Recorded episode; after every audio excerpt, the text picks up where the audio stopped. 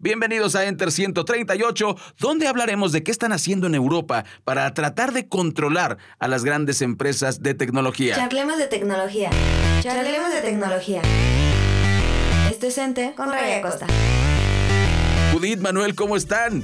Pues fíjense que me llegaron varios mensajes al blog y a Twitter en relación con el tema del martes pasado. Lo que pasa es que, pues sí, efectivamente me preguntan, Ray, pero si falsifican bien las páginas, las financieras, ¿cómo podemos hacer para detectarlas? Eh, bueno, me, parece una pregunta muy atinada, muy adecuada. Hubo por ahí algún hilo en Twitter, pero eh, lo contesto rápidamente para pasar al tema del día de hoy. Em, es muy sencillo, miren, ninguna financiera te va a prestar dinero sin requisitos, eh, sin ningún tipo de papeles. Eso no es, no es cierto, eso no es, no es probable. Entonces, ¿qué es lo que te pido? Lo que tienes que hacer es pues corroborar con la empresa.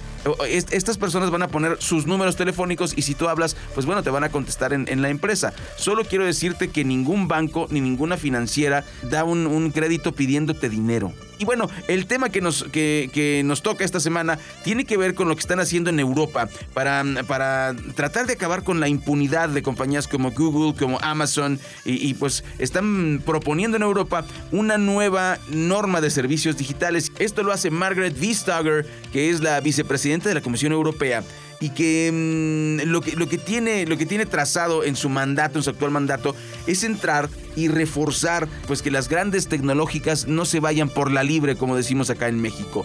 Eh, se, está lanzando, se está preparando una serie de normas de servicios digitales que permita a esta comisión imponer obligaciones y limitaciones a compañías como Google, eBay, Apple, porque ellos llevan, digamos, la voz cantante, ellos tienen preferencia por varias cosas. Lo hemos platicado aquí específicamente el tema de, mm, eh, eh, de tener datos preferenciales de los, de los consumidores. Lo hemos dicho aquí.